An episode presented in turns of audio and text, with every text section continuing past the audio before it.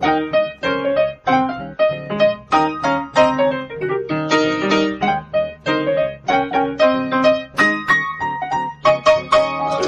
und herzlich willkommen zu Was denkst du denn? Mein Name ist Nora Hespers Ich bin Rita Molzberger. und wir haben uns heute ein Thema vorgenommen. Ich habe es mir gewünscht, weil, so, und jetzt gibt es Menschen, die ganz stark sein müssen, glaube ich. Möglicherweise oder auch nicht. Ich habe einen Termin gemacht beim Kölner Landgericht, um aus der Kirche auszutreten. Und der ist im Juni. Und keine Sorge, wir reden jetzt nicht darüber, ob ich das vereinbaren kann. Was ich mich nur gefragt habe, ist, das ist ja schön und gut, dass ich dann aus der katholischen Kirche austreten werde und das Geld anderweitig karitativen Zwecken zur Verfügung stelle. Aber ich kann ja eigentlich nicht aus der katholischen Prägung, die mir von Hause aus mitgegeben worden ist, aus der kann ich ja nicht austreten. Das heißt, was macht denn dann eigentlich dieser Kirchenaustritt und wie komme ich, wie komme ich raus aus dieser religiösen Prägung? Also wahrscheinlich gar nicht, aber ich finde halt so interessant, äh, mal zu gucken, wo das überhaupt alles ins Leben mit reinspielt. Und ich erinnere mich daran, dass du sehr häufig sagst, ah, die Nora, da ist wieder die Schuld. Ja. Dass das was sehr Katholisches sei. Das ist mir sehr unangenehm. Aber ich, ich finde, es ist ja schon ein Hinweis darauf, dass so irgendwas immanent ist in in uns, in den Bezügen, in denen wir groß geworden sind, die halt sagen, dass es da, auch wenn wir selber nicht religiös sind, wenn wir uns auch als Atheisten, Atheistinnen bezeichnen, dass es aber trotzdem eine religiöse, kulturelle Prägung gibt, aus der wir uns nicht so verabschieden können, auch dann nicht, wenn wir keine Kirchensteuer mehr zahlen. Mhm. Da müssen jetzt vor allen Dingen auch die Menschen stark sein, die diese Prägung gar nicht mitbekommen haben, weil die sich jetzt auf ein Thema einlassen, das ihnen gar nicht zu Herzen geht oder die ganz anders sozialisiert sind, ihren Habitus ganz anders aufbauen konnten. Vielleicht wollen die auch gar nicht zuhören. Aber sind, Es gibt es Menschen, die nicht in irgendeiner Form religiös geprägt sind? Ja, schon. Also es gibt ja Kulturell? Weisen, dass, ja, Okay. also ich glaube aus den, wie sagte man früher, die neuen Bundesländer. Ja. zum Beispiel, also was jetzt unsere unmittelbare geografische Nähe so angeht, das würde ich jetzt niemandem persönlich absprechen wollen. Wir hatten ja auch schon äh, Gästinnen da, die das Gegenteil beweisen, nicht wahr? Aber ähm, es gibt, glaube ich, schon Menschen, die gerade weil die Eltern das so wollten, recht großen Abstand zum Religiösen erfahren haben, was nicht heißt, dass es, und das ist schon einer der wichtigen Punkte, glaube ich, nicht Teil der sie umgebenden Kultur gewesen wäre. Denn ähm, man kann ja vieles an Allegorien, Bildern, Metaphern oder so nur gut deuten, wenn man etwas davon kennt. Das muss jetzt auch nicht das Christliche sein, egal was. Man deutet halt das, was man kennengelernt hat. Also wenn man dann reist und andere Kontexte kennenlernt, versteht man, was man alles nicht versteht. An, man versteht wohl, dass es zum Teil religiöse Symbole sind, finde ich. Also manchmal erschließt es sich so durch den Kontext, aber man versteht dann die Inhalte nicht.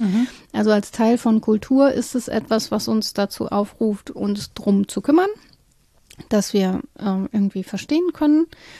Und dem entsagen sich ja ganz konsequent nur sehr wenige Menschen. Aber aufgewachsen zu sein in einem Gefühl, dass Religiosität was Wichtiges sei oder eine Dimension, die einem das Leben erschließt oder Fragen beantwortet, die man hat, ich glaube, das hat nicht jede Person so erfahren. Ja, wobei ich auch nicht, also ich wüsste gar nicht, ob ich zum Beispiel religiös aufgewachsen worden bin oder nur in einem sozusagen, also ne, klar, ich sollte zur Kirche gehen und so, aber ich habe diesen, ich habe keinen von, oder ich bin mir nicht bewusst, äh, so einen spirituellen Zugang gehabt Ja, zu haben. Also ich hatte dieses Angebot, ne, sozusagen mich Mhm. in diese Religion, in diese Gemeinschaft einzufinden und bin darin auch eingeschrieben gewesen. Also dann gehst du halt zum äh, Katechismusunterricht äh, vor der Kommunion, heißt doch so, ne? Schon wieder vergessen. Kommunionsunterricht. Ja, Kommunionsunterricht, genau. Kommunion heißt Ja, richtig. Und gefilmt bin ich auch nicht, da bin ich schon raus gewesen. Mhm. Da habe ich schon nicht mehr mitgemacht, weil mir tatsächlich irgendwie diese Anbindung immer gefehlt hat. Und auch dieses, diese Kirchenbesuche, ja, das war dann irgendwie Pflicht, aber ich habe jetzt nicht aus, und ich würde sagen, ich habe nie aus innerer Überzeugung, also vielleicht gab es mal irgendwann eine Phase, an die ich mich nicht erinnere, an die, in der ich in irgendeiner Form gottgläubig war, weil ich es nicht besser wusste. Ja, man weiß es nie besser, deswegen ja. heißt es ja Glauben. Genau, aber naja, wenn man nicht mehr glaubt, egal. Nee, aber auf jeden Fall ähm, gab es für mich nie eine tiefe innere Verbindung hm, mit verstehe. einer Religionsgemeinschaft. Also es gab manchmal so Lieder, die ich toll fand. Kleines Senfkorn Hoffnung zum Beispiel, fand ich mal ein schönes Lied. Hm. Ja, aber. Da habe ich dann wiederum dran gelitten. ja, das kann ich auch verstehen. Ästhetisch. Ich, Echt? Oh, schade. Jetzt habe ich mich schon wieder totaler Noob ausgeoutet. Nee, es, da gibt's einfach zwei Lager, die, die die neuen Lieder mögen und die, die eher so in Bachchorälen. Achso, ja, Bachchoräle war ich des Mitsingens nicht mächtig. Ja, ich auch nicht, aber des Hörens. Ja. Aber ist das zum Beispiel, hat das ein Religi also ist das zwingend religiös zum Beispiel? Bach? Es ist ohne religiösen Kontext gar nicht denkbar. Nicht, nicht so denkbar. In der ah. Produktion, in der Rezeption natürlich schon. Das steht mir ja frei, das einfach zu hören. Aber ähm, schwingt das dann nicht mit, wenn das in diesem Geiste komponiert worden ist? Ja, das ist jetzt die Frage nach dem Spirituellen. Ich finde sowieso, dass du begrifflich was angeboten hast, nämlich die Unterscheidung von religiösen und spirituellen. Und ich würde sogar sagen, das Fromme muss man noch mit dazu nehmen. Oh ja. Ähm, ich glaube, dass du das eben unterschieden hast. Ich weiß nicht genau wie. Ich weiß auch nicht, wie ich es unterscheiden würde, also aber wir können ja drüber reden. Das, ähm, Möglicherweise. Dieses Gefühl teile ich. da sind wir doch schon ich beim wollte Kern. nicht sagen, das glaube ich auch. Aber wie oft wir sagen, ich glaube, wir fangen ganz oft die Sätze so an. Das ist mir schon mal gespiegelt worden mhm. von einem Zuhörer. Und das ist mir aber auch schon selber aufgefallen. Das ist ja ganz spannend. Also gläubig käme noch hinzu, ne? Mhm. Gläubig, fromm, religiös, spirituell. Das ist ja so ein ganzes großes Spektrum, um das man sich kümmern kann. Und ich kenne das auch, ähm, was du eben beschrieben hast, dass die Komponente der der ähm, erfüllten, total überzeugten Hingebung irgendwie fehlt, dass einem zumindest immer Zweifel eingesät sind oder der Sinn des Ganzen nicht so ganz klar, selbst wenn man es irgendwie schön findet, denkt man, was machen die da? So, also ich bin ähm, ich bin sehr katholisch erzogen worden, Kirchenbesuch, Gottesdienstbesuch, völlig, ja, völlig ohne Frage, immer. Aber es ähm, gibt ja also diese Menschen, die das freiwillig machen, weil, weil das irgendwie so. Ja, bei mir hat das viele Verläufe genommen. Das ist auch gar nicht so interessant, was ich jetzt da an persönlichem Leben erfahren habe, aber ich, ich kenne zumindest diese Unterscheidungen auch. Also sich gläubig fühlen oder äh, von außen religiös aussehen sind ja auch zwei sehr verschiedene mhm. Dinge. Dann war ich auf einer konfessionsgebundenen Schule, die ich aber als sehr offen erlebt habe. Ich kenne viele Theologinnen und Theologen, die ich im Übrigen mit als die schärfsten und klügsten KritikerInnen von Gläubigkeit, Frömmigkeit und Kirche vor allen mhm. Dingen auch kennengelernt habe. Weil sie die Sache von innen raus kennen, können sie natürlich auch ganz anders argumentieren ähm, und auch viel betroffener und verletzter noch sein als, ja. Mhm. Mm, ja, aber ich glaube, haha, du verweist ja auf etwas, was fehlen kann bei allem religiösen Bezug oder bei aller Erziehung, nämlich das Gefühl von Spiritualität. Und es gibt eine lange, lange Tradition jetzt, was den christlichen Glauben angeht, den tatsächlich aus der Vernunft zu begründen. Mhm. Ähm, man kann das agnostisch nennen, aber auch anders. Also es gibt jedenfalls eine lange Tradition zu sagen, das ist einfach vernünftig, an Gott zu glauben. Anders erklärt sich mir dieses ganze Gebilde nicht, das große Universum, die Zusammenhänge und so weiter. Es gibt keine andere vernünftige Annahme, als dass es da eine Schöpfungsursache gibt, mit der das begonnen hat und der ich mich gegenüber entsprechend klein fühlen darf. Ähm, das ist dann aus der Vernunft begründet.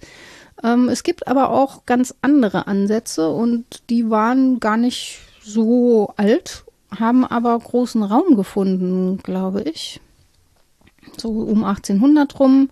Schleiermacher ist für mich einer der Vertreter, die ich am besten kenne und die es auch am pointiertesten formulieren. Der sagt, dass das ein drittes ist eigentlich, nämlich also Religiosität ist neben Erkenntnis und Handeln eine dritte Sphäre und der begründet die im Gefühl. Das verweist vielleicht auf das, was du so sagst, ne, dass das Gefühl der Zugehörigkeit fehlt, dass da Spiritualität fehlt. Und da hat er ordentlich, haben wir beim letzten Mal, glaube ich, schon drüber gesprochen, Ohrfeigen für gekriegt. Mhm. So, ja, wenn das ein Gefühl von schlechthiniger Abhängigkeit ist, mhm. dann können Hunde das ja besser. als Menschen, aber es überhaupt aus dem Gefühl heraus zu begründen und nicht als eine Provinz von Vernunft oder Verstand zu begründen, das ist ja erstmal sehr charmant und das ist so finde ich, auch was, was wir heutig wiederfinden, dass Menschen danach suchen, mhm.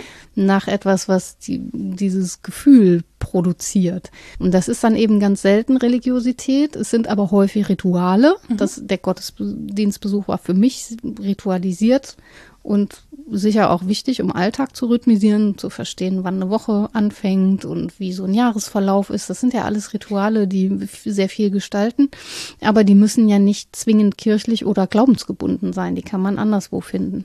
Genau, aber das ist ja zum Beispiel etwas, das unsere Kultur ja sehr bestimmt. Also der Kalender ja. und so, ne? Ich ja. kann jetzt sozusagen aus der Kirche austreten, aber deswegen mache ich mir jetzt nicht meinen eigenen Kalender, weil ich sage, ich lehne jetzt alles ab. Aber du kannst jeden Feiertag arbeiten. Richtig. Das kannst du jetzt also, schon. Weil ich wow. das mache ich ja ohnehin schon seit ich Jahrzehnten. deswegen ist es eigentlich völlig egal. Ähm, aber auch das, ne, diese, diese Jahrestage, diese Feierlichkeiten, ähm, die, mir kommt es zunehmend absurd vor, auch so im, im, Blick auf andere Kulturen und auch wenn man weiß, wie das eigentlich entstanden ist und dass eben sowas wie so ein Frühjahrsfest, also mir wäre Ostern der liebere Jahresanfang zum Beispiel, also mhm. dieses künstliche Einbetten in so einen Jahreszyklus, der sich irgendwie immer schräger anfühlt, also immer mehr hergestellt und gar nicht irgendwie so den natürlichen Bedingungen, denen wir auch ausgesetzt sind, ne, wo man das so ein bisschen miterleben kann. Die verändern so. wir ja gerade wacker. Mal gucken, was ja, es ja, dann genau, noch so ne? gibt. Mal gucken, wie wir dann Weihnachten bei 30 Grad im Cocktailschirmchen ja. am Kölner Dom feiern. Nee, aber äh, so, da, das ist das, wo ich halt denke, naja, aber ich kann ja auch, selbst wenn ich nicht religiös bin, komme ich ja aus solchen Bezügen einfach nicht raus. Daraus ne? kannst du nicht austreten. Ich kann auch nicht, also mich beeindruckt das auch zum Beispiel, was für ähm, Leistungen zum Teil eben aus religiöser Überzeugung dann ähm, angestrebt worden sind. Also mhm. Also so ein Bauwerk wie der Kölner Dom oder Kathol andere Kathedralen oder auch andere Kirchen. Kathedralen. Kathedralen. das ist ein Insider, glaube ich. Da wird auch gerade umgebaut. Genau. Naja, aber auch Kirchenhäuser in anderen Ländern oder so, das ist ja schon total faszinierend, ja, ne, was da so an architektonischen Leistungen, an Höchstes, an Leidenschaft, an Hingebung und so, das kann ich schon alles sehen und anerkennen und so gleichzeitig muss man sagen, mit der gleichen Hingebung und äh, Leidenschaft sind dann aber auch ganz grausame Dinge passiert gegenüber Menschen. Die man eben so leidenschaftlich ablehnen kann. Genau. Äh, ja, aber das ist so, also da, da steckt schon irgendwie, also ich habe das Gefühl, da steckt schon so eine Kraft drin und eine Macht und auch etwas sehr Gestalterisches, das uns auch überall begegnet. Also auch egal welcher Religion wir sind oder ob wir auch nicht religiös sind oder so. Mhm. Aber da kommen wir ja nicht raus. Also wenn ich in Köln lebe, komme ich aus komme ich nicht raus aus diesen katholischen Prägungen, die es nun mal gibt und die auch Teil dieser Stadt sind und Stadtgestaltung und so weiter und so fort.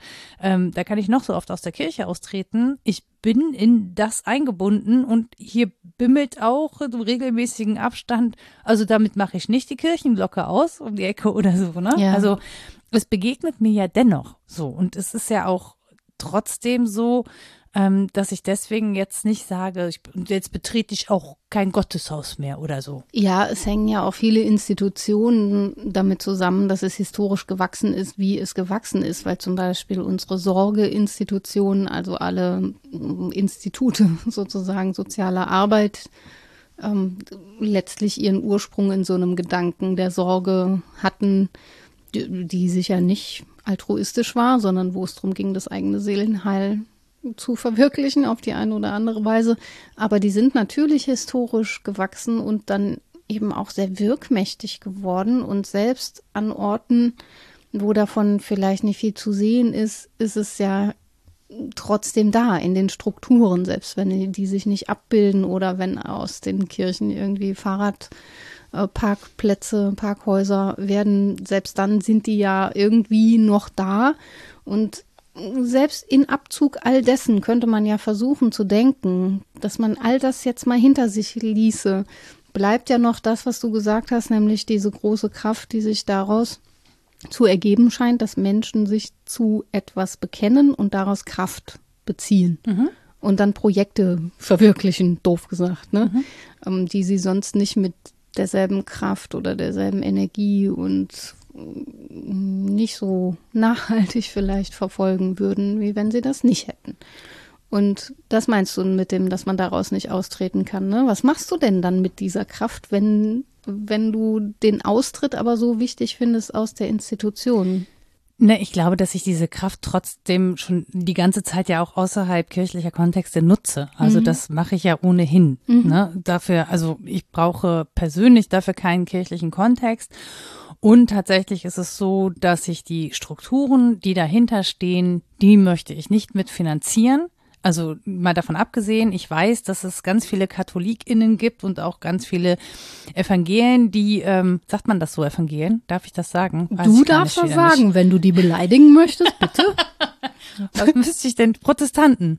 ProtestantInnen. Ja. Ja. Ja, jetzt habe ich Die anderen wieder. auch, die, die anderen lutherischen. Ja, ja mir egal. Also die, ne, alle Menschen, die, ja, und aber auch tatsächlich. Da wäre ja übrigens auch schon was gewonnen, wenn sich das mal wieder einigen würde, aber gut. Richtig, genau. Und aber auch MuslimInnen, ne? Also auch, ja. also um das nicht auszuschließen, natürlich gibt es viele Religionsgruppen und hier in Köln sehen wir das ja auch häufig, ne? Also, äh, dass da Gemeinschaften entstehen, die sich zum Beispiel zusammengetan haben und auch unglaublich schnell waren, zum Beispiel, als es darum ging, äh, Erdbebenopfern in der Türkei und Syrien zu helfen, da, dass da, weil es eben da schon eben eine Systematik und Institutionalisierung gibt, dass mhm. man auf diese Strukturen zurückgreifen kann und da sich natürlich dann sehr schnell Hilfe organisiert. Mhm. Ne? Das finde ich grundsätzlich gut. Und das ist ja auch eine wünschenswerte Struktur. Aber das, was wir alles damit einkaufen und das Leid, das dadurch produziert wird, das finde ich eben keine wünschenswerte Struktur. Ja, klar. Und da komme ich nicht so, beziehungsweise das ist was, wo ich sage, okay, ähm, ich möchte da nicht Teil von sein. Und ähm, dann habe ich mich dann auch gefragt, also wofür brauche ich das eigentlich, wenn ich keine innere Überzeugung mitbringe? Mhm. Ähm, warum soll ich das dann finanzieren? Also warum finanziere ich dann nicht damit zum Beispiel Projekte, zu denen ich eine innere Überzeugung habe? Jo, ja, was sich ja gut machen lässt. Ne? Genau, was sich gut machen lässt. Und ähm, das ist der Grund, warum ich dann gesagt habe, jetzt ohne das zu hoch zu hängen, aber warum ich gesagt habe, okay, ich mache das jetzt. Dann gibt es natürlich immer die Schlaubi-Schlümpfe, die sagen, jetzt erst, ja. Hm. Oder es ist ja nur ein symbolischer Akt, damit änderst du nichts. Genau, das, das genau richtig. Sei doch Teil der Veränderung innerhalb. Ja, das aber, ist auch ein Argument. Genau. Und ja. das, das sind alles, glaube ich, valide Argumente. Ich habe das jetzt für mich anders entschieden und werde das anders machen. Aber ich fand das eben trotzdem interessant zu sagen, naja, aber deswegen bin ich nicht raus aus der Nummer. Und mhm. ich habe auch interessanterweise vor, jetzt habe ich schon zweimal interessant gesagt, das kriege ich dann demnächst wieder auch HörerInnen-Mails, weil ich vorher mal spannend gesagt habe. Ich fand es uninteressant. das freut mich.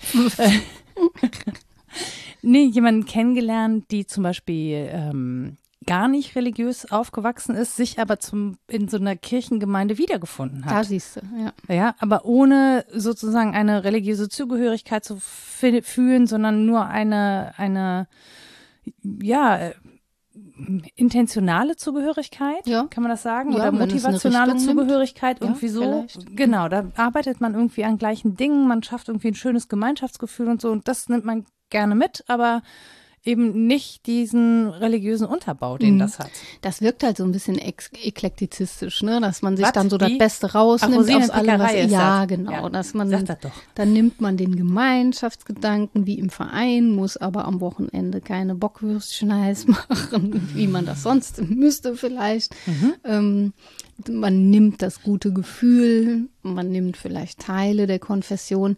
Es ist ähnlich wie beim Bekenntnis auch zu einem mhm. Parteibuch. Das fällt vielen ja auch ja. ganz schwer. Also zu sagen, das ist jetzt das, wofür ich stehe und das schreibt sich mir als Teil meiner Identität ein, sondern man nimmt dann so die Anteile, die man gut findet, problematisiert den Rest. Das ist auch wohlfeil im mhm. Akademischen. Ich habe pack mich an der eigene Nase, ne? Ähm, und ist dann irgendwie fein damit, dass bestimmte Fragen auch ausgeblendet bleiben. Ich denke auch, dass wir Fragen des Bekenntnisses zum Beispiel hier gar nicht diskutieren können. Dafür kenne ich mich nicht gut genug aus. Oder ich Fragen Der, oder Fragen der Konfession oder kirchengeschichtlich, theologisch kenne ich mich nicht ausreichend aus, um das zu diskutieren. Aber an dem Punkt, an dem du warst, kann man ja schon nochmal den Finger in die Wunde legen, in die Seitenwunde. Mhm. Ähm, Gib und mir den Essigschwamm. Ja, ungläubige Thomasine. Blasphemie. ähm, man kann ja schon fragen, warum diese, ich nenne das jetzt mal mit Schleiermacher, Provinz im Gemüt so mhm. wichtig ist. Mhm. Und warum es deswegen aber auch okay ist zu sagen, ich fühle, dass dieser Austritt wichtig für mich ist, genauso wie ich ein irgendwie geartetes religiöses Gefühl für mich spüren müsste, um das spirituell begründen zu können, dass ich mich zu etwas bekenne. Genauso kann ich ja die Abwesenheit dessen fühlen und das zum Argument machen, äh, dieser Institution nicht angehörig sein zu wollen, mich entfremdet zu fühlen. Neben allen anderen, was wir hier auch nicht in Gänze diskutieren können, den Verletzungen, Mord und Totschlag, der im Namen dieser Institution passiert ist, das, ähm, da muss man eine Klammer setzen, das kann man hier nicht thematisieren. Ja. So, und wenn man jetzt sagt, dann nehmen wir diesen Ausgangspunkt mal mit und sagen, okay, dann ist Religiosität für uns tatsächlich etwas, was sich im Gefühl begründet oder in der Abwesenheit von Gefühl. Wo führt uns das hin? Mhm. Wo finden wir das im Alltag relevant? Wie kann sich das verwirklichen, wenn ich nicht nur Rosinenpickerei machen will, sondern wenn das mein Leben orientieren soll? Mhm. Ohne Parteibuch.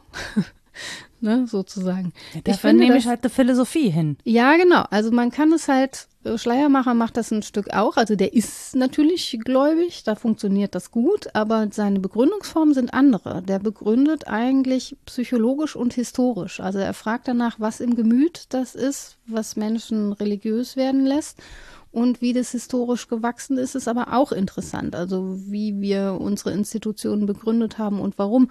Und so arbeitet sich ja auch die ganze Religionskritik. Also prominentester für uns jetzt hier Vertreter ist sicher Nietzsche ähm, daran ab, psychologisch und historisch, und guckt sich an, wie das in unseren Institutionen zu einem komischen Geist geworden ist, der uns obrigkeitshörig, äh, lebensverneinend sein lässt. Also in beiden Formen, in der Bejahung wie in der Verneinung, kann man es sich auch psychologisch und auch historisch angucken, ohne theologisch ausgewiesen sein zu müssen. Das beruhigt mich so ein Stück. Das heißt aber auch, dass wir dem nicht entkommen, wie du schon sagst. Also äh, ich kann mir nicht vorstellen, diese Art der Reflexion gänzlich auszublenden. Weil Menschen nun mal fragen nach ihrer Endlichkeit, nach ihrer Gewordenheit, nach ihrer Herkunft und auch danach, wie jetzt Sinn zu verfertigen wäre. Ob sprechend, hörend, äh, ergeben, fromm, sich bekennend oder was, aber irgendwoher muss er kommen. Das belastet Menschen ja, dass der nicht einfach so mitgeliefert wird mit dem Dasein. Ich habe tatsächlich mich äh, in dem Zuge, weil wir da vorher kurz drüber gesprochen hatten, auch gefragt, wie sich eigentlich genau fromm definiert. Also ist Frömmigkeit sozusagen die völlige Warte, Ergebenheit in die Regeln? Ja, vielen Dank. weil ich so dachte, so ist fromm jemand, der so, so ohne nachzufragen einfach diese Regeln befolgt und äh, Leider nein, das ist ach. frömmelnd. diese feinen das ist dann ja, das ist dann noch so ein bisschen sinister, finde ich, also so so äh, bigott, so, mhm. das ist so doppelseitig. Mhm. Wie drückt man das gut aus? Aus. Frömmelnd ist auf jeden Fall was Fäses. Was Fäses, alles klar. Mhm. Aber fromm hat auch wieder ein ganzes Spektrum, was es aufreißt. Es kommt von, vom mittelhochdeutschen Fruma, was Nutzen und Wohl heißt, also alles, was Nutzen und Wohl bringt. Das heißt sowas wie tüchtig und brav, aber auch glaubensstark, Gott ergeben, also ganz positive Zuschreibungen, die nicht so doof, naiv sind, aber es hat beides. Also wenn man sagt, ja, das ist, ist früher sagte man auch ähm, frommen als Verb, das ist mhm. nicht mehr so, es frommt. Es frommt mich? Es frommt mir. Mich. Frommt mir, mich, meins. es würde frommen. Aber ähm, es hat beides. Also es hat wirklich dieses leicht abgeranzte, so, da macht jemand nur, was die Obrigkeit will, mhm. wobei man das, wie gesagt, auch eher Frömmeln nennen würde. Und es hat was tief Gottergebenes, was einen motiviert, wo Menschen total überzeugt sind und glaubensstark, wo man auch bewundernd daneben steht als Mensch, der das nicht hat und denkt, da hätte ich gern was von, das würde mein Leben orientieren in irgendeiner Form. Es ist beides. Was ich Guck mal, diese Sehnsucht habe ich gar nicht. Nee. Nee. Ich habe das schon dass ich manchmal denke, also es ist bei mir sehr ambivalent. Ich wünsche mir ja manchmal, dass man mir einen Hammer über den Kopf zieht, damit ich nicht mehr nachdenke. Dann denke ich, nee, ich wäre gern schlauer, dann wäre das auch alles leichter. Oder vielleicht wäre ich gerne fromm, dann wäre es auch alles leichter. Wenn einem Dinge schwerfallen, wünscht man sich halt jemand anders zu sein, ist doch klar. Definitiv, aber bei mir wäre der Wunsch nicht fromm, glaube ich. Das wäre ich nicht, weil ich das so unattraktiv finde an mir. wenn ich mich ja. obrigkeitshörig denke, wobei es ganz auf die Obrigkeit ankäme. Wenn es eine sehr plurale, offene Obrigkeit ist, die sagt, ich möchte keine Obrigkeit sein, dann hätte ich schon wieder kein Problem mehr. Weil auch das muss man ja sehen, bei allem Nietzsche nachgesagten Nihilismus das stimmt ja so auch nicht. Also auch wenn man dem entsagt und sagt, also sehr überzeugte Menschen sind übrigens AtheistInnen, finde ich. Die sind Mhm. ja sehr fromm ähm, in ihrer Form. wenn man das durchzieht mit dem Ich weiß es nicht, mit der Ambivalenz und dem Hadern und dem Zweifeln und so, dann muss man ja auch daran ein Fragezeichen, Ausrufezeichen setzen an die eigenen Zweifel. Vielleicht sind die auch falsch. Vielleicht gibt es eine Grundüberzeugung, die die richtige wäre. Weißt du, das beschäftigt mich, dass ich denke, ja gut, da kannst du eigentlich auch nicht stehen bleiben. Es ist halt eine ständige, spiralförmige Form des Nachdenkens darüber, äh, wo man sich so hin entwerfen kann. Und dann versucht man halt. Und ja, vielleicht machen das gerade ganz, ganz viele Menschen und viele deuten diese Suchbewegungen dann eben schneller auch mal mit Überzeugung aus, als ich das schaffe. Ja, also ich, wie gesagt, ich finde das total spannend, mir das anzugucken. Und ich habe mich auch gefragt, an welchen Punkten mich das so stört. Und was mich tatsächlich am katholischen Glauben massivst stört, ist, ich finde es schwierig, eine überzeugte Feministin zu sein und Katholikin. Mm, ist auch Also ich, ja. ich weiß, es gibt da Bestrebungen und es gibt Frauen, die versuchen, das zu leben und die Du sagen, meinst heute und hier. Genau, heute und hier. Ja, vielleicht man auch kann das ja schon. ganz ne? anders sein. Also, man kann das über Hildegard von Bingen haben wir gesprochen. Man, ja, man kann das ganz anders sein. Man kann ja auch, äh, auch da ist man ja frei, man kann ja die frühen Dokumente nehmen, sich das Urchristentum angucken und sagen, der zerstrittene Haufen war sich schon in den Anfängen nicht einig, wie das weitergehen soll. Und die Rolle der Frau war da keineswegs definiert. Und wer hat da Jünger, die alle männlich seien, reingeschrieben? Ja, weißt du das? Weißt du das? Wir waren nicht dabei. Es gibt keine sehr guten Dokumentationen darüber. Die sind ja auch alle erstaunlich weiß heute. Es kann ja, ja, es kann, ne? Kulturell. Es kann sein, dass das kulturelle Ausdeutungen sind, verrückterweise. Ja, m- Und möglicherweise. nicht. Und dass es andere gäbe, auch verrückterweise. Mhm. Das steht mir ja frei zu denken. Also auch ein, eine Glaubensüberzeugung, in der Frau sich wiederfände und die Eckpunkte dessen, was wir jetzt so als christlichen Glauben apostrophieren würden, trotzdem die gleichen wären, ist ja denkbar und fühlbar, wenn wir schon bei Denken und Fühlen sind. Man kann das anders empfinden, aber man findet es in der Institution nicht wieder. Genau. Und ähm, dann muss man vielleicht eine neue Glaubensgemeinschaft gründen, wenn das was ist, woran man denn unbedingt Yes, arbeiten yes, will, dann mach. endlich Du willst doch Guru. deinen Beginenhof. Ja, aber das ist Beginhof denn zwingend religiös geprägt? Ich habe das so verstanden, dass das nicht zwingend religiös geprägt ist. Historisch ja. Ja, aber auch aus dem Grund heraus, also ich weiß nicht, ob alle Beginenhöfe kennen. Ich habe es jetzt nicht ausrecherchiert, aber das, was ich daraus gelesen habe, ist, dass es vor allen Dingen Zusammenschlüsse von Frauen waren, die ohne Männer leben mussten, wollten, konnten, aber auch nicht in einen Konvent wollten. Hm. So. Ja, ich bin So mit, also nicht so höhere Töchtermäßig. Ich habe es immer schwer mit so bündischen Strukturen, egal welche. Also die Männerbündischen sind mir äußerst, äußerst suspekt, weil die einen Haufen Scheiße gemacht haben, historisch, machttheoretisch und machtpraktisch. Ja, da können wir aber die katholische Kirche ja nicht rausnehmen. Nein, die ist äh, die, im Zentrum dessen. Ja, ja, ja, deshalb klar. wollte ich sie nur mal so hin, hingeworfen Die, haben. die ist das ist Paradigma dafür, dass man einen Haufen Scheiße baut, wenn man Männerbünde gründet. Also bitte, das ist echt nicht gut gelaufen, muss man mal so sagen. Und ähm, dann würde ich vermuten, dass dem gegenüber jetzt Frauenbünde nicht die Lösung sind. Das wäre so meine. Möglicherweise. Vermutung. Es ist auch schwierig, ja. Aber es gibt natürlich Lebensformen, die ganz was anderes sind als Institutionen und sein Leben auf die eine oder andere Weise zu verbringen. Das steht ja jedem und jeder frei. Das äh, kann man gerne tun, solange man anderen nicht wehtut damit. Ähm, aber insgesamt ist ja ganz spannend, dass sich Menschen zusammentun. Also auch um das zurückzuführen, so wie wir Religiosität auf eine Provinz im Gefühl zurückgeführt haben, kann man ja sagen, eine Institutionalisierung von Glauben bedeutet, dass Menschen sich zusammentun und irgendwie eine gemeinsame Idee davon haben, wo es so lang gehen soll. Das ist ja bei Kommunen auch, sein. wollte ich gerade sagen, Genau. bei Kommunen ist es ja, so wie ich es verstanden habe, ähm, spirituell geprägt, aber nicht Ja. zwingend in der Form religiös Ja, genau. institu institutionalisiert. Ich hatte so. nur einen Kaffee. Was war da drin, fragt man sich. Kaffee Corretto. Nein, ich hatte einfach nur einen Kaffee. Ja, Also das ist ja das, woraus wir nicht aussteigen, genau das, was du meinst, dass wir nun mal jetzt seit der Moderne wissen, dass alles Wissen perspektivisches Wissen ist mhm. und nicht fest und nicht absolut, dass die Glaubensgewissheiten relative Glaubensgewissheiten sind. Sie sind trotzdem Glaubensgewissheiten sicher, aber eben relativ, ähm, dass unsere Geltungsansprüche nicht absolut sind und all das.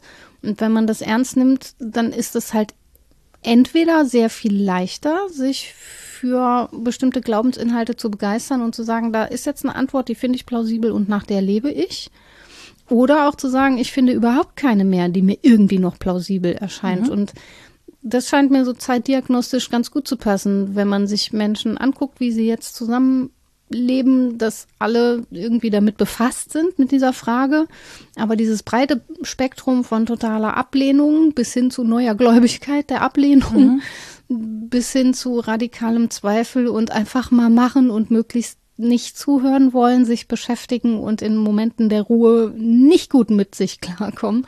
Ähm, das scheint schon da zu sein, das ganze Spektrum. Und ja, das spricht dafür, dass Religiosität tatsächlich irgendwie eine Provinz in uns hat wenn wir die so nennen wollen oder nennen sie, weiß ich nicht, transzendent. Ja, das ist schwierig wegen, wegen der Philosophiegeschichte. Nennen sie Spiritualität? Ja. Transzendentalität ist schwierig, weil das was anderes ist. Aber ja, wir fragen. Den Unterschied dem, kann ich zum Beispiel gar nicht. Äh, nicht schlimm. Gehört ja auch woanders. nicht schlimm, muss, muss woanders. Ja, ja. das Transzendentale thematisiert die Bedingungen der Möglichkeit äh, von etwas. Also zum Beispiel vom Denken, dass wir nach den Transzendentalien unseres Denkens fragen, fragt nach den Bedingungen der Möglichkeit des Denkens. Deswegen ist da nicht viel gewonnen, wenn wir das Transzendente meinen, das, was über unser hiesiges Denken hinweg mhm. geht, dann müssen wir auch fragen, was sind denn die Bedingungen der Möglichkeit, das überhaupt zu thematisieren, nämlich, dass wir offensichtlich dafür offen sind und dann sind wir wieder an dem Punkt, dass da offensichtlich etwas in uns ist, das das thematisieren kann. Genau, aber das finde ich halt sehr spannend, dass das sozusagen institutionell beantwortet werden soll, weil es das, also in, ja. in dem, was ich jetzt, und ich rede wirklich nur für mich und das ist auch nicht so, also, ne, nur um das mal deutlich zu machen, also Menschen, die Mitglied einer Kirche sind oder einer Religionsgemeinschaft, ähm, die werde ich damit nicht kritisieren. Also es ist nicht mein, mein Handeln, es ist nicht die Kritik das dessen, was andere Leute machen. Und es ist wirklich, ich habe diese Frage für mich jetzt in diesem Moment so beantwortet, aber es ist auch überhaupt gar keine, ähm, es ist gar nicht so eine leichte Entscheidung für mich gewesen, weil ich eben natürlich weiß, wie ich aufgewachsen bin, in welche Bezüge ja. ich eingebettet bin, dass wir immer noch sehr viele Institutionen haben, selbst wenn sie nicht zu großen Teilen äh, über Kirchensteuer finanziert werden, aber die eben katholisch-evangelisch vorne stehen haben. Mhm. Ähm, und dass Menschen in dieser Überzeugung durchaus auch willens sind, eben ähm, ja, karitativ für eine Gemeinschaft da zu sein. Ne? Ja, dass da viel Care-Arbeit so. geleistet wird. Genau, im, im, genau, viel Care-Arbeit ja. geleistet wird. Da auch eine, ähm, zum Teil eine Lebensweise, je nach Religionsgemeinschaft, also auch aus innerhalb dieser Religionsgemeinschaften gibt es ja, äh, würde ich sagen, Masaren Unterschiede zwischen Thebats von Els. Das ist schon eine sehr eigene Auslegung der Sache. Aber ist ja Teil dieser Nummer. Kreativauslegung der zehn Gebote 2.0. Genau. Ja. ja. Und äh, da, wo ich jetzt zuletzt übernachtet habe, ähm, wo es wirklich sehr spartanisch ist, so, wo, wo wirklich nicht. Also Gelebtes ne, Christentum kann man als was sehr Schönes und was sehr Beschissenes empfinden. Genau. So. Und wo ich dann denke, so, ja, hier habe ich ein gutes Gefühl, da habe ich nicht so ein gutes Gefühl und so. Und ich bin auch jederzeit bereit, irgendwie in Diskussion und so zu treten. Ich bin einfach nur nicht mehr bereit, ähm, dieses Geld automatisch zur Verfügung zu stellen an eine Institution, die bestimmte Leben für nicht institutionalisierbar hält. Ob mhm. es jetzt Menschen, also ob es jetzt Frauen sind, Cis, äh, äh, Transgender-Menschen, homosexuelle Menschen, da tut sich was. Ich weiß ja, das. gelebt vor Ort ist ja auch immer noch was genau, anderes. Genau, gelebt vor Ort ist auch noch was schwierig. anderes und so, ne? Aber ja. dann kann man ja auch mal hingehen und so bei einem, keine Ahnung, wenn ich jetzt eine Lesung habe in einer Kirche oder so, dann kann man ja auch da vor Ort dann eben ent ja, entsprechend klar. spenden. Ja, das äh, tut ja auch niemandem weh oder da eine andere Eingebundenheit haben, aber mit dieser Form der Institutionalisierung, die finde ich tatsächlich inzwischen outdated. einfach. Und ähm, solange da keine Transparenz herrscht, zum Beispiel, was damit passiert und wo das, was ich damit finanziere, ähm, solange bestimmte Gruppen von Menschen abgelehnt werden aus religiösen Gründen und so, möchte ich da nicht Teil von sein. Was sehr gut So. nachvollziehbar Genau. ist. Klar. Ja. Und, und trotzdem komme ich aber ja nicht daraus, dass, ne, wie zum Beispiel, äh, wenn du sagst, du kommst mit diesem Schuldkomplex, dass das was sehr Katholisches ist, was ich wahrscheinlich nicht loswerden würde, weil es mir auch überhaupt nicht transparent ist. Ja, Kannst du es mir nochmal erklären, bitte? Pff, wenn das so stimmt, ne, das habe ich ja auch immer ein bisschen flapsig gesagt, Ja, um dich mit so ins Boot des Katholizismus und des Nietzscheanismus zu nehmen. Aber ich kann Berit gut sagen, gefoppt. warum ich das behauptet habe.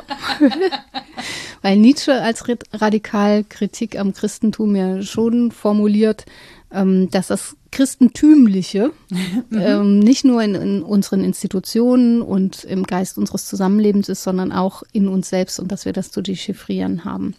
Spricht er sicher auch über sich selbst. Ähm, aber ja, da, das kann man auf sich zurückspiegeln und den eigenen Habitus mal angucken. Und äh, er sagt, das ist der Hauptkritikpunkt, dass das Christentum so wahnsinnig lebensverneinend ist. Also, äh, dass es mit dem Sündenfall und den ganzen Geschichten der Bestrafung und Das des wird sich aber doch zu klein meinem fühlens- Anhedonismus perfekt das, passen. Ja, ja, sag ich ja, du bist total katholisch. Weil der Ekelhaft. Asket, ja, die asketischen Ideale sind für Nietzsche das Schwache, das auszumerzen ist, das Christentümliche. Also dann noch so zu tun, als käme man mit ganz wenig klar. Das bedeutet alles Lebensverneinung für ihn, dass Menschen sich nicht einbringen, nicht aktiv das Leben übernehmen, das sie leben könnten. Und das heißt auch, ähm, sie überschreiten sich nicht. Sie suchen nie nach wo sie besser und mehr sein könnten. Das trägt sich dann später ein in diese Lehre vom Übermenschen mit der Überschreitung. Das ist komplexer, als man auf den ersten Blick so meint, weil man dann immer denkt, "Öh, Herrenmensch und Sklavenmoral und so. Dann ist man so, es ist auch, es dient sich auch Ideologien wie der NS-Ideologie gut an. Die haben ja Nietzsche wirklich dann in Häppchen verteilt und für sich benutzt. Aber ähm, der Grundzug dieser Kritik, nämlich, dass das Lebensverneinende, das sich klein fühlen und äh, sich ergeben und gar nicht erst versuchen, groß zu werden, dass das christentümlich sei, das kann man so sehen. Das muss man aber natürlich auch nicht so sehen. Man kann natürlich auch sagen, es gibt ja die Rede von der Gottesebenbildlichkeit. Ähm, es gibt die große Freiheit des Menschen, sich auch gegen Gott zu entscheiden, schon von Anfang an. Das ist ja eben der Sündenfall, aber eben unsere Freiheit, vom Baum der Erkenntnis zu essen und so weiter.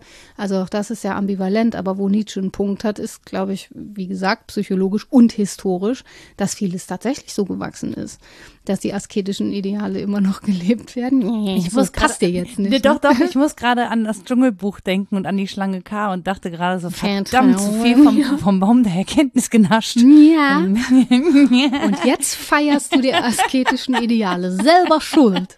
Und was der aber ja dem gegenüber vorschlägt, ist was, was man auch, glaube ich, christlich ausdeuten könnte, nämlich sowas wie eine Experimentalphilosophie, also mal versuchen, wie es mit dem Leben so gehen kann. Jesus hat das wahrscheinlich jetzt auch nicht so groß anders gemacht. Es wirkt mir wie ein großes Experiment. Also, naja, in Grundüberzeugung davon, dass irgendwas davon schon stimmig sei. Oder ähm, er nennt das auch Artistenmetaphysik. Das finde ich auch schön. Artistenmetaphysik Im Gedanken gut. an alle ArtistInnen, die ich so kenne, habe ich Freude an der Artistenmetaphysik. Ich bin da so bei Balancieren auf Quantenteilchen. Ja, so, ja, Nicht aber hier, was ist unser Leben ist doch so.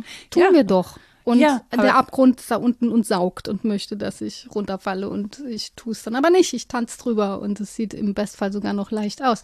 Also diese Metaphern tragen ja relativ weit. Ja, aber vielleicht ist es ja auch gar kein, also das ist ja ein Kreislauf, ist ja kein Abgrund. Nö, für so. Nietzsche ist das, äh, das ist tatsächlich so Endstufe, die Einsicht in die ewige Wiederkehr des Gleichen. Ähm, das wäre ja, eigentlich das, ein was wir Kreislauf. leisten müssen. Ja, Ja, klar. dann, dann ist auch alles gut. dann ist er gut, da kann ich auch Also, fallen. Ja. ja. so, weißt du, so bin ich, äh, vielleicht ist das auch nur so eine Ja. Momentaufnahme, aber gerade bin ich so drauf, dass ich denke, so, jo, dann ist das halt ein Kreislauf, ja. ne?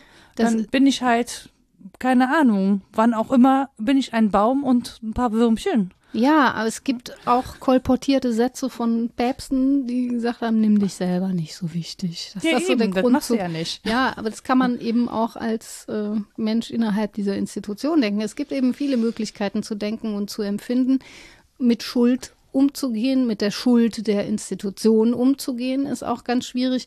Ich tue mich ähm, immer schwer mit dem Geldargument, weil das nicht mein genuines ist, aber das ist auch wichtig. Geld ist ja nun mal unsere Form von Wertschätzung. Also zu sagen, ich gebe der Kirche so und so viel Geld im Jahr, ist für mich gar nicht so relevant. Es sei denn, es wäre wirklich ultra, ultra viel. Es ist nicht ultra viel. Das Geld ist für mich nicht so, das ist eher, bin ich dann noch Mitglied wirkt das so, als sei ich noch von irgendwas überzeugt, weil das sozusagen noch mein Parteibuch ist und so. Das ist mir noch wichtiger als das Geld. Aber das, ja, Artistenmetaphysik. Ein Stück ist es wirklich Tanzen über dem Abgrund und irgendwie versuchen klarzukommen. Genau, aber bei, also für mich ist es das tatsächlich, also nicht das Geldargument um des Geldes wegen, sondern Ich um weiß. des symbolischen. Betrages. Also es geht Ja, ja. jetzt nicht darum, dass ich das gerne sparen möchte, wäre auch schön. Bei dir weiß Ja? ich das, aber es gibt ja ganz viele, die dann wirklich monetär einfach argumentieren und dann denke ich, ja, dann kannst du aber auch die Mitgliedschaft im Fitnessstudio, wo du nur zweimal im Jahr hingehst, genauso gut kündigen. Darum geht's aber ja nicht. Es geht ja um sehr viel mehr. Es ist ja viel wichtiger. Genau, es ist viel wichtiger und es ist viel eingeschriebener in Gesellschaften. Es geht ja auch schon, finde ich, darum, wie wollen wir als Gesellschaft, als Gemeinschaft zusammenleben und Ja. wer diktiert dieses Zusammenleben, welchen Einfluss hat eben äh, Kirche und religiöse Überzeugung Ja. auch ähm, Das So. finde ich eben auch und nicht nur für die einzelne Person, sondern auch für Gemeinschaft. Denn das hast du ja auch schon angesprochen. Es ist ja sehr gemeinschaftsstrukturierend, sich auf etwas hin zu entwerfen und dann zu entscheiden, wie man gemeinsam leben soll. Wenn das wegbricht und wir sagen, ach, dieser Drang zum Göttlichen, das ist irgendwie so ein psychologisches Relikt, das wir hinter uns lassen. Das brauchen wir eigentlich nicht mehr. Das reicht, wenn man sich kennt zu dem, was jetzt ist oder meinetwegen auch für die nächste Generation es gut machen zu wollen. Das genügt eigentlich. Ich muss dafür keinen Drang zum Göttlichen postulieren, um da irgendwie Sinn zu schaffen. Dann ist immer noch die Frage, wie wir uns als Gemeinschaft entwerfen und was so gemeinsame Vorstellungen, die lebbar wären, denn sein sollen. Und dass die auskämen, ohne den Gedanken von meinetwegen Langfristigkeit, von sowas wie Demut oder Hingabe, das finde ich hoch unwahrscheinlich. Genau, aber das erlebe ich halt genau nicht bei vielen Menschen, die eben sich religiös gebaren. Also Ja, Gebaren. Die Frömmelnden, meinst die, du? ja, ja, das Ja. ist ja häufig so, ne? Also wenn man sich auch Ja, gerade ich mal kenne die Politik anderen. Ja. Ja, aber wenn man sich gerade Politik anguckt zum Beispiel, ja, da wird sich ja sehr viel auf die Ja, das christlichen Werte. ja, genau. Ja, aber es Ja. ist genau das und ich wirklich, ich, das ertrage ich Ja, das nicht ist- mehr. Das, ja, das so schlimm. und Das da finde ich einfach, ähm, also das ist für mich ist es Ablasshandel, dann zu sagen, ja, ich zahle halt Kirchen, ich bin halt religiös, ja, ich gehe immer in die Kirche. Ja, was machst du denn damit? Was machst du denn mit deiner Religion? Was lebst du denn davon? Ähm, das finde ich ich, ich finde das wieder, aber in den aktuellen politischen Bezügen zum Beispiel, in den großen Bezügen, finde ich das ganz und gar nicht wieder. Da fehlt es mir, ich muss gerade an die CSU denken, an Demut. Ja. Ja, Ja. so, also und, und, auch in diese Eingelassenheit in Welt. Also ich habe das Gefühl, das ist sehr menschenzentriert, sehr, das hat schon was ähm, unangenehm egozentrisches oder Mhm. egoistisches zu teilen, finde ich. Also ich, wie gesagt, es gibt bestimmt Menschen, denen ich damit Unrecht tue, ja, die nehme ich auch aus. Äh, Das sind die, die ich kenne, von denen rede ich gleich. Genau, ja. Aber ähm, wenn man sich das anguckt, was im Namen dieser Frömmigkeit dann zum Teil getan wird oder auch veranlasst wird, äh, da habe ich einfach ein richtig großes Störgefühl. Und Ja, ich klar. erlebe, ich erlebe nicht, dass sich da, also dass sich da Menschen hinstellen und sagen, nicht in meinem Namen und nicht im Namen. Also das steht, Ja. hier, das, was ihr macht, ja, ihr nennt euch christlich-demokratische oder christlich-soziale Partei. Ähm, das, was ihr da macht, hat damit nichts zu tun. Ähm, komme ich, damit komme ich zum Beispiel überhaupt nicht zurecht. Also Ja. das finde ich so, wo ich so denke, nee. Es versandet ja auch sehr im Kleinen. Ich hatte ja jetzt gesagt, wir reden von den anderen dann jetzt auch, damit es fair ist. Ja, absolut. Das Ding ist, die sichtbaren, wahrnehmbaren, hörbaren Dinge sind die, die du wahrnimmst und die nehme ich auch wahr. An der kommt mir die grüne Galle hoch, mir wird schlecht und ich finde das unlebbar und kann das nicht verstoffwechseln, weil ich das wirklich, wirklich schlimm finde. Ich leide darunter. Ich erlebe wohl im Kleinen, und das ist das Perfide, das ganz andere. Ich erlebe Seelsorge, pass auf deine Seele auf, hat Alligator gesungen. Ähm, und das müssen andere für einen aber mittun, das kann man nicht immer alleine. Ich erlebe Fürsorge und so ganz, äh, ganz beiläufige auch, die niemals irgendwie ein Kreuz vor sich hertragen würde oder so, wo man gar nicht weiß, ob die konfessionell gebunden ist, aber sie ist irgendwie religiös oder transzendent motiviert. Ich erlebe Menschen, die von innen Kritik üben wollen, sich daran abarbeiten, den dritten Brandbrief schreiben, den vierten, den fünften, immer noch weitermachen, sich immer noch treffen, total ausgebrannt sind, nicht mehr können und es immer noch weiter versuchen, damit jemand qualifiziert diese Kritik äußert. Ähm, all das gibt es und das wird oft mundtot gemacht oder bleibt mundtot, weil es so klein ist. Das sind die kleinen Handlungen, die Genau. im Miteinander auf Gemeinschaftsebene stattfinden und die man äh, vermutlich auch ohne hm, Glaubenszugehörigkeit so leben könnte.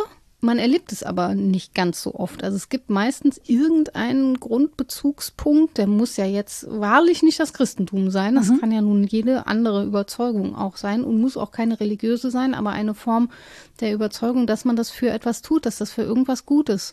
Äh, Humanismus, Liebe. Ja, Ja. Ab, absolut. Also da bin ich ja, da bin ich ja auch total dabei. Das ist ja auch das, wo ich sage, ja, das können wir. Das Ja. können wir als Menschen, das können wir organisieren, darin können wir uns gegen, Und das tun erkennen. aber eben viele auch im Namen Ja. ihres Glaubens noch. Aber warum- Wirklich viele miteinander. Ja, weil das so schwer ist. Seinen Habitus lässt man nicht hinter sich. Das ist ja genau die Eingangsfrage. Das ist ja das, der Habitus ist an genau einen Körper gebunden, hat Bourdieu argumentiert. Deswegen, wir können umlernen und verlernen. Wenn es erlerntes Verhalten ist, dann ist ja das Einzige, was wir können, mit Nietzsche meinetwegen zu dechiffrieren, uns darüber klar zu werden, uns dazu zu verhalten, aber los werden wir es nicht. In Köln darf man ja Wolfgang Niedecken als Geistesgröße zitieren, das tue ich hier mit. Der nennt das restkatholisch. Es ja. gibt bestimmt auch restmuslimisch und resthinduistisch und alles restjüdisch. Alles, was in einem ist. Und man wäre es vielleicht sogar gern los, aber es ist da, es hat sich einem eingeschrieben und hat einem zu dem Menschen gemacht, der man ist. Auch mit den anderen Menschen. Das ist ja auch hochsozial. Das übersieht man so leicht, wenn man sagt, das ist irgendwie nur eine Glaubensprovinz in mir. Das ist immer was, was auch die anderen im Blick hat und die Schöpfung mit im Blick hat. Kann man Umwelt nennen Sollte. oder was auch immer. Aber es geht um mich, um die Welt und um die anderen. Und das verliert man, wenn man das aufgibt. Das ist ja das Empfinden, weswegen Leute sich so schwer tun. Das, dann, was soll dann an die Stelle treten? Dann ist man leergelassen, alleingelassen und weltverloren.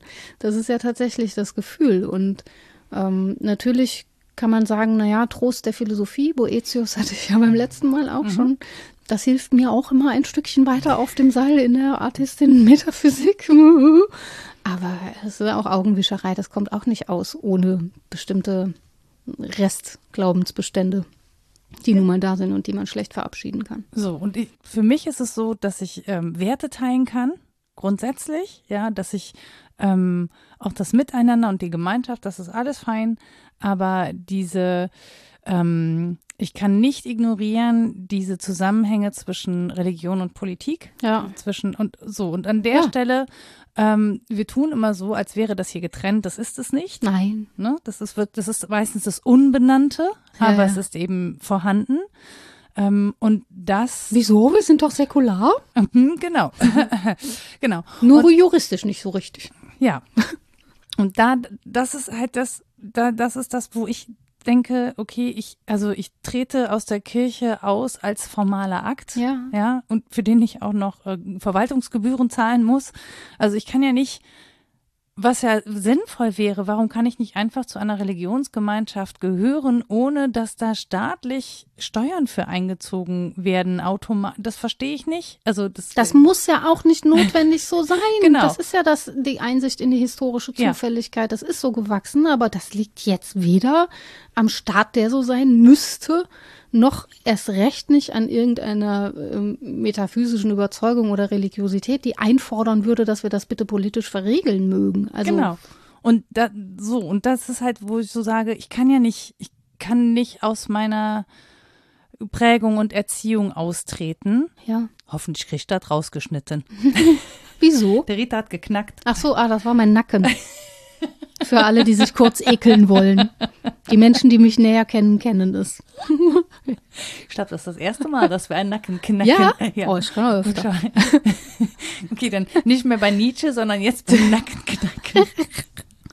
ähm, nein, aber das ist so, ich, ich glaube, ich stelle da den Sinn in Frage. Und ich glaube auch, dass diese, ähm, dieses Vorhandensein dieser Zuwendung, dieser automatischen Zuwendung, die so abgebucht wird und so, ne, dass die zum Teil auch einfach verhindert, dass sich was bewegt, weil Mhm. es ist ja eh, also es ist ja egal, es hat, macht keinen Unterschied. Ja. Und das, das mag eine kapitalistische Anwandlung sein, ja, dass man sagt, ich möchte einen Anreiz schaffen, dass Ja. sich was bewegt. Ähm, so, aber das ist mir, also mir persönlich ist das nicht richtig einsichtig. Und möglicherweise gibt es Menschen, die sehr gute Argumente dagegen haben, gegen das, was ich jetzt tue. Das sei ihnen unbenommen. Das Ja, sind ja deine Argumente. Genau, Du richtig. darfst zu deinen Schlüssen kommen.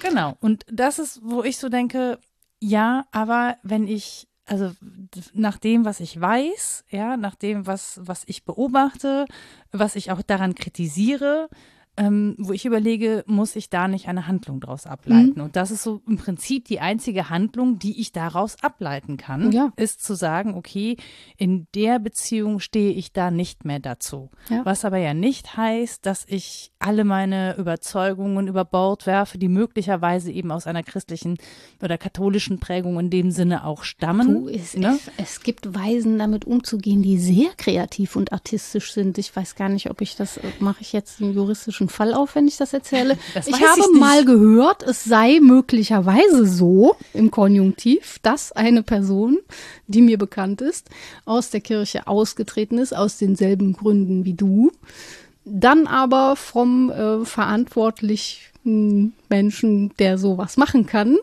einfach über Ernennung in all ihre Ämter zurückgeholt wurde. Damit Gemeindearbeit vor Ort weiterlaufen Ja. kann, weil ihre sowohl juristische wie auch ökonomische Perspektive einfach sehr wichtig ist, weil sie sich einbringen will, diese Person, und dann einfach kooptiert weitermacht, aber ausgetreten ist. Warum nicht? Wir werden ja nicht umhin kommen. Also die katholische Kirche, wenn sie so weitermacht, dann ähm, feiert sie ihren Abgesang und stirbt. Das hat sie dann auch verdient. Man möge mich hierfür rausschmeißen, das aber das ist meine Grundüberzeugung. Wenn wir so weitermachen, dann soll sie auch sterben. Also nicht die Menschen, ne, aber die Schon klar. Institution.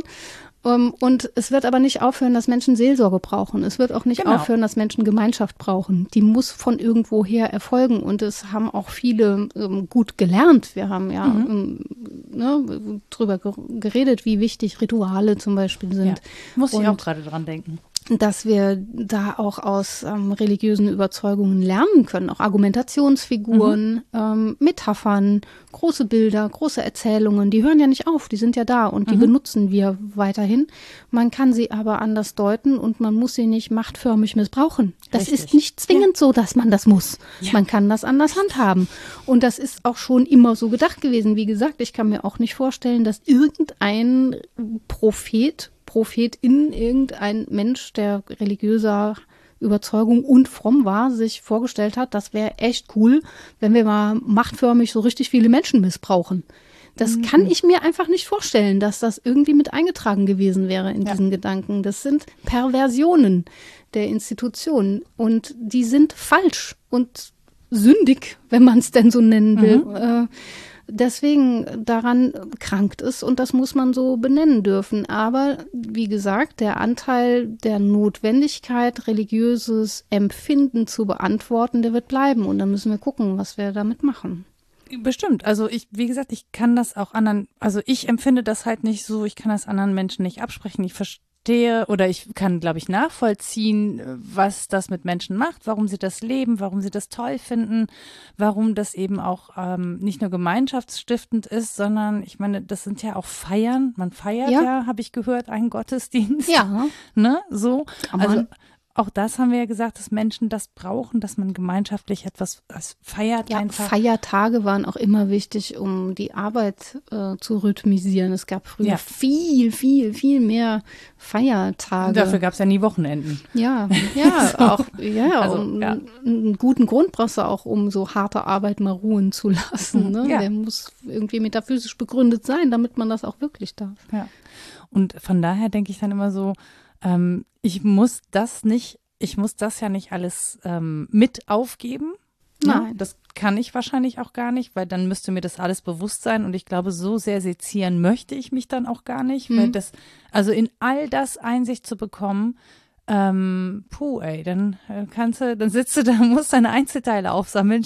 Ja, also sich so. so zu zerfleddern, das glaube ich ist auch Jetzt nicht hast gesund. du Nietzsche zitiert. Habe ich nie zitiert? Doch, ja, hast du gerade. Hat gesagt, hat der gesagt, man ja. darf sich nicht zerfleddern? Ja, der hat gesagt, man muss aufpassen, wenn man sich auf diese Weise angräbt, kann man die Ach Wurzeln so, ja, verletzen. Stimmt. Ja, da, da äh, habe ich, das, das, haben wir schon mal gehabt. Das, oh, das ist aber lange her. Ich erinnere mich an das Gespräch möglicherweise das hat in dir fortgewirkt. zum Existenzialismus haben ja, wir das, das mal zerfleddert. Mhm. Genau. Um ja. es leichter zu machen, kann ich hier noch so einen Brigitte-Selbsttest anbieten. So, wie religiös bist du denn eigentlich? Du, da würde wahrscheinlich, da würde wahrscheinlich rauskommen, dass ich religiöser bin, als mir das, das bewusst auch. ist. Das glaube ich auch. Das, ja, das glauben, ist mir glauben. nämlich ja, auf der Zunge zergangen, als ich mir das äh, so nochmal rausgeschrieben habe, habe ich ja immer so check, check, check. Ach du lieber. Wer denn? Ach du lieber Weltgeist. Das, ähm, das habe ich tatsächlich mir abgewöhnt zu sagen, ach du lieber Gott, ich sage ach du liebe Güte. Ja, Güte. Aber Güte ja auch irgendwie was damit zu tun ach, hat. Ach du lieber Humanismus. Aber ach du dickes Ei geht auch nicht. Das ist schwierig. ist wirklich, ist es wirklich. Ja, aber auch Lev das Marie. So, ach, ja, Lev Marie, genau. Ja, Marie ist ja einfach ein golscher Name. Moment mal. Nee, ja, ja genau. Mensch, genau. So, aber das meine ich halt, ne, wenn man so reinguckt, man merkt schon, dass man auf diesen Bezügen, da kannst du machen, was du willst, ne, ob du jetzt einen Termin beim Anfang hast oder nicht, du kommst aus diesen Bezügen kommst du nicht raus, aus dieser kulturellen Prägung kommst du nicht raus. Jetzt du kann man, reflektieren. Man kann damit ja hadern, aber man kann das ja auch ein bisschen schön finden. Also als ich mir so rausgeschrieben habe, wie das bei Schleiermacher gedacht ist mit der Religiosität, so äh, quasi in Stufen, was mhm. man so alles an sich vollzieht. Ich dachte, vieles davon ist auch einfach ästhetisch überzeugend mhm. und sehr schön. Zum Beispiel ist das erste, ich äh, versuche jetzt möglichst nah am Text zu bleiben, damit das nicht falsch kommt, ähm, dass der Mensch sich seiner Beschränktheit und Zufälligkeit bewusst wird. Da sind wir beide, Jack. Bei Nietzsche. Kann man aber so mitmachen.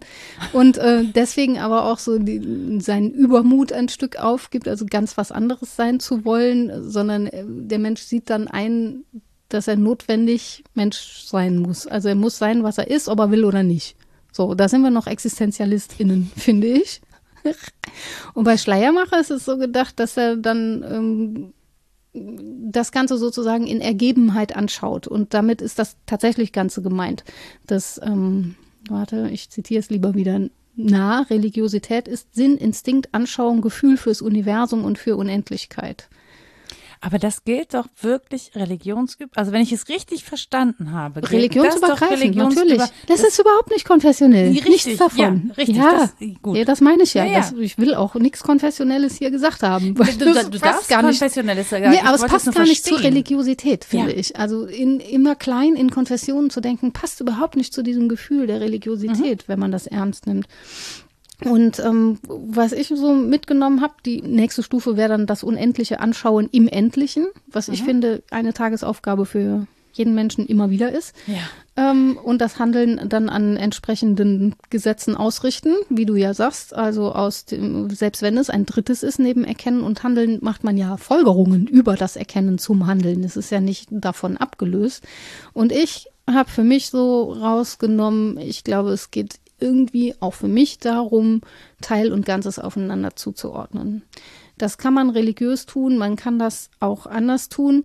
Es nicht zu tun ist für mich schwierig. Ich kann dem schlecht entsagen. Es stellt sich mir diese Frage all überall und dauernd, wie diese Einzeldinge zu beziehen sind auf möglicherweise größere Gründe, Ursachen, ob es da Zusammenhänge gibt und sei es nur irgendwas pff, einfach Kausales, das ich annehme als kausal und dann zeigt sich, öh, ist gar nicht kausal, ist irgendwie nur reiner Zufall, dass das immer nebeneinander auftritt.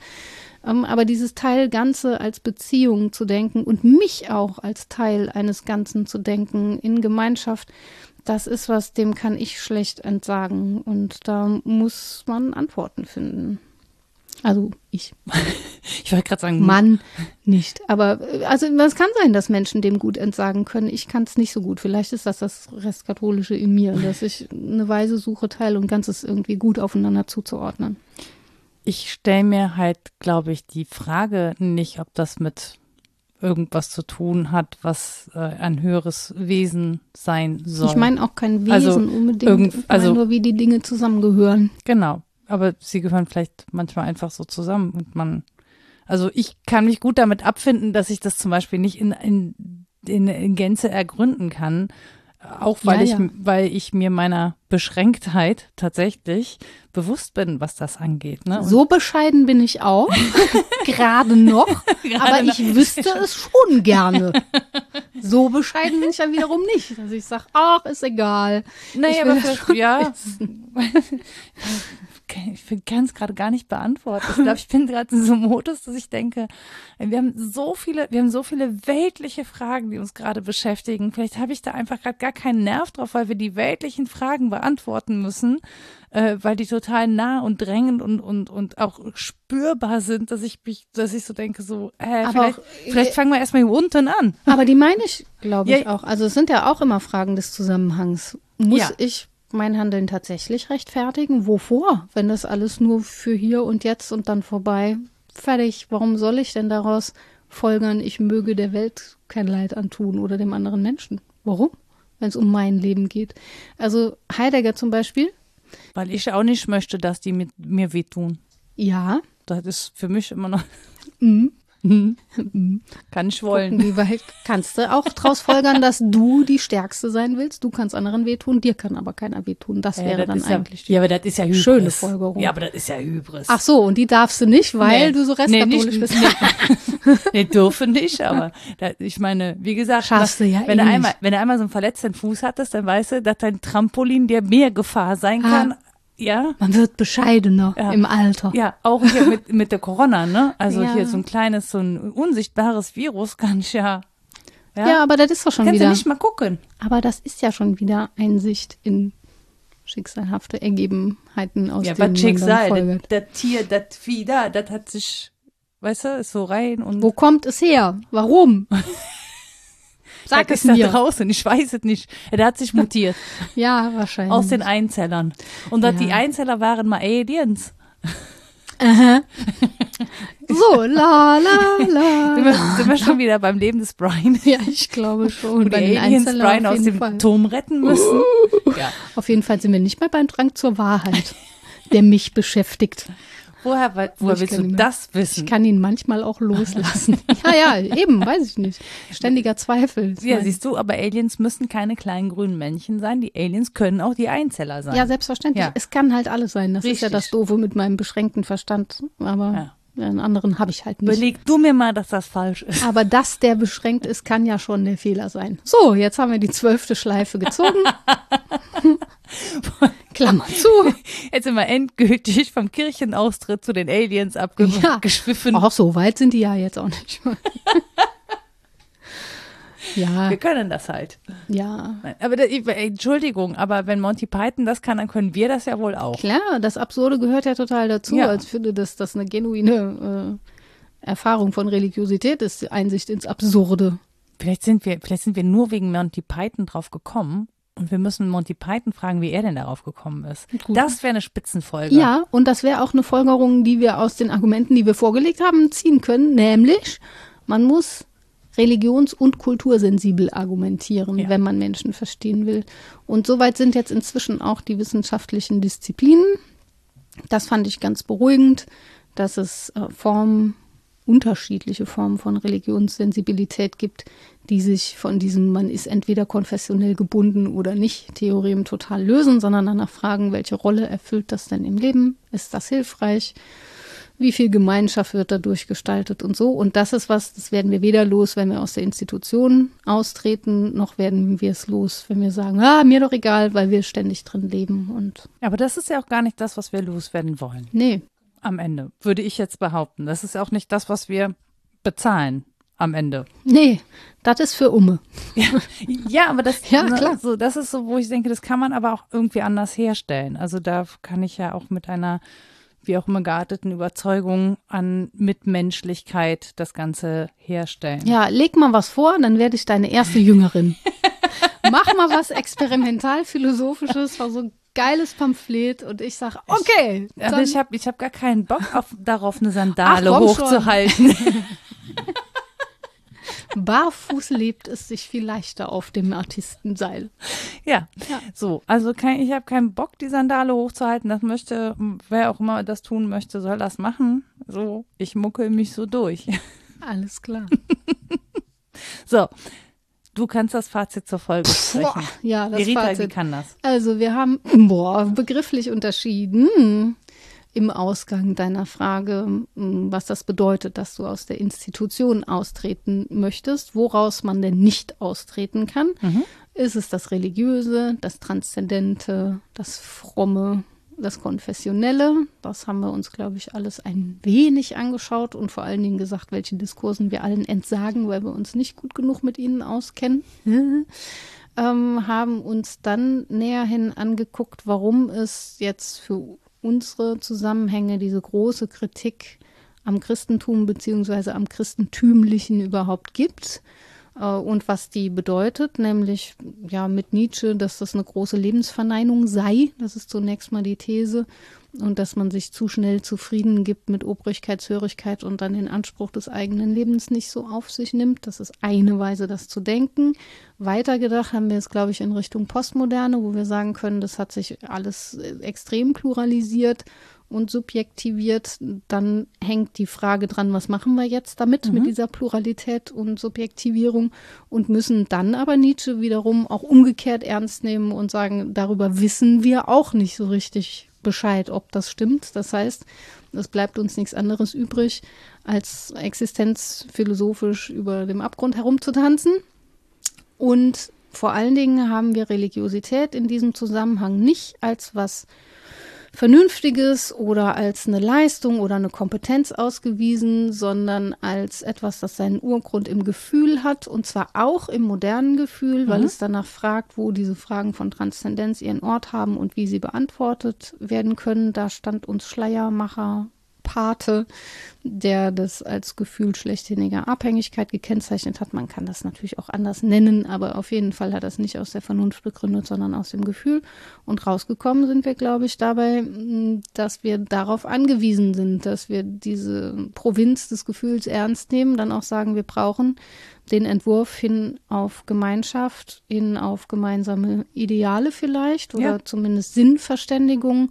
Wir brauchen es psychologisch, wir brauchen es aber auch historisch. Wir sollten uns das angucken, dechiffrieren, ein Stück erkennen und dann gucken, was wir damit anfangen.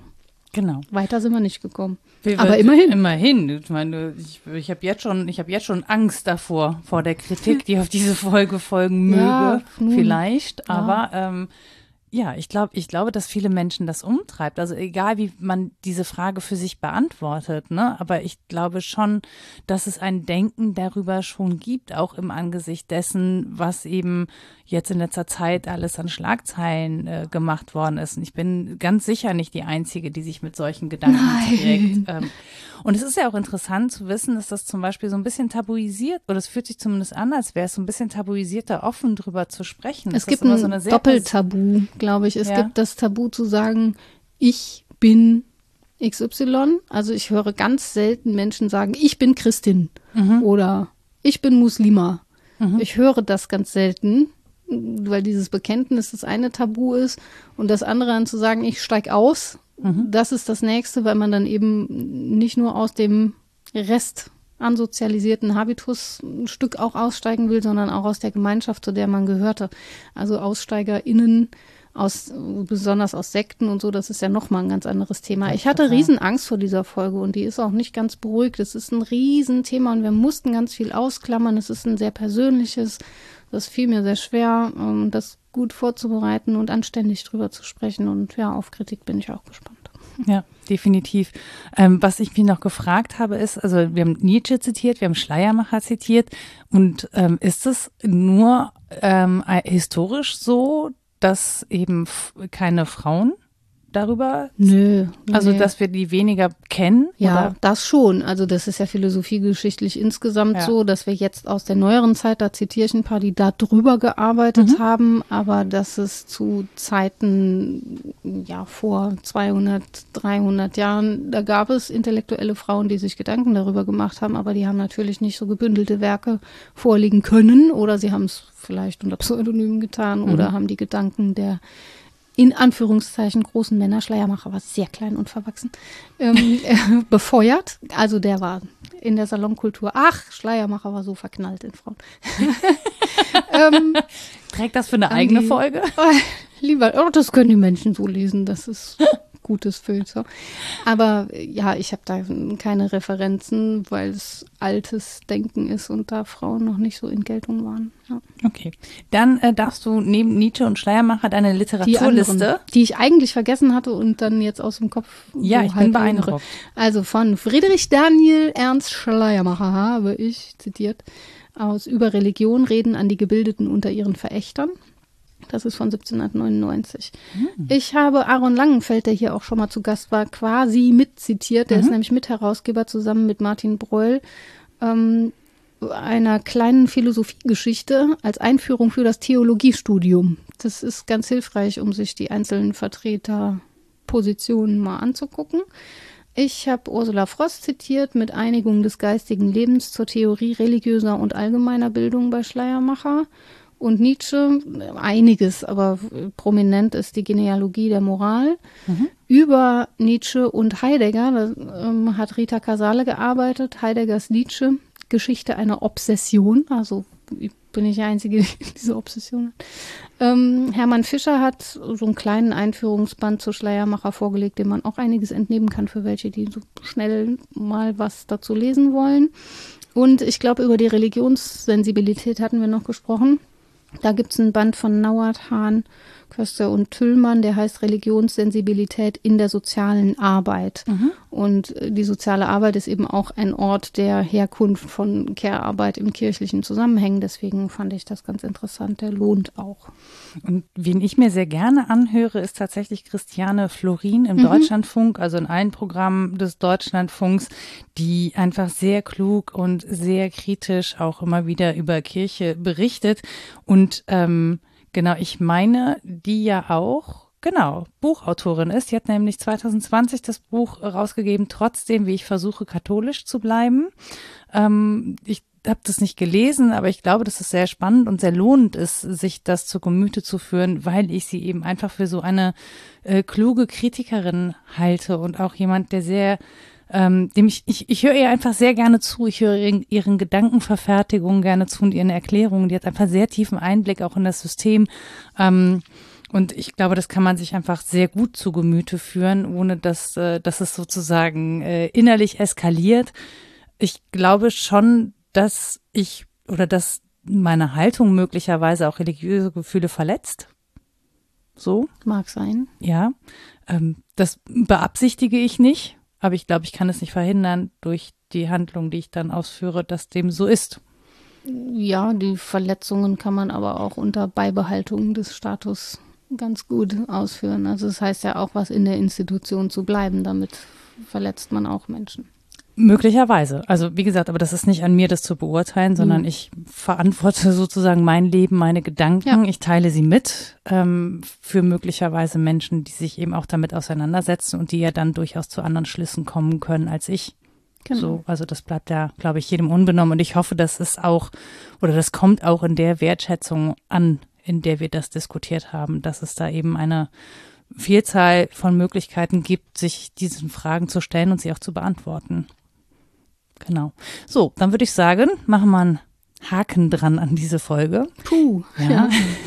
Jetzt musst du erzählen, wie man sich Genau. melden kann. Ja, ihr könnt euch melden an rita etwas denkst du denn.de oder nora etwas denkst du denn.de. Ähm, ich glaube, ich kann schon mit sagen, dass es nicht möglich ist, sozusagen Einzeldiskussionen zu führen in aller Ausführlichkeit, weil das nicht leistbar ist äh, in Ja. den Bezügen, in denen wir sozusagen stecken. Aber wenn ihr uns da Feedback geben wollt, dann dürft ihr das natürlich herzlich gerne machen.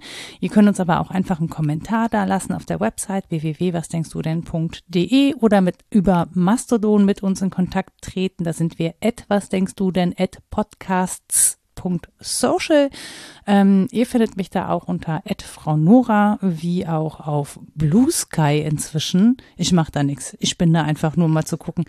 Das ist sozusagen die Twitter-Alternative. Oh. Und an der Stelle, vielleicht für alle, die sich damit noch beschäftigen oder das noch nicht tun, äh, möchte ich ausnahmsweise mal einen ganz fachfremden Podcast pluggen, nämlich Haken dran. Ähm, Gavin Karlmeier und Dennis Horn, beides Kollegen von mir, beschäftigen sich da mit dem Niedergang von Twitter, würde ich sagen.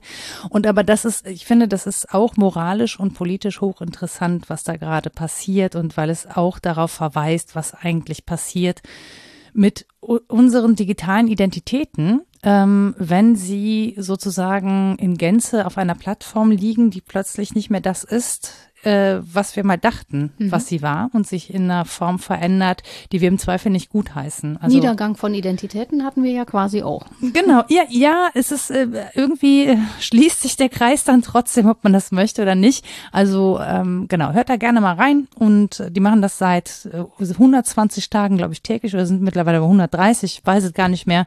Ich höre das in der Regel täglich, wenn ich dazu komme, weil das wirklich super spannend ist, was da passiert und weil man da etwas miterleben kann, was es in der Form, weil wir diese Zeit noch nicht lange haben, so noch nicht gegeben hat in unseren Zusammenhängen. Ansonsten, genau, wünschen wir euch einen äh, schönen Juni und ich würde sagen Tschüss und bis zum nächsten Mal. Tschüss.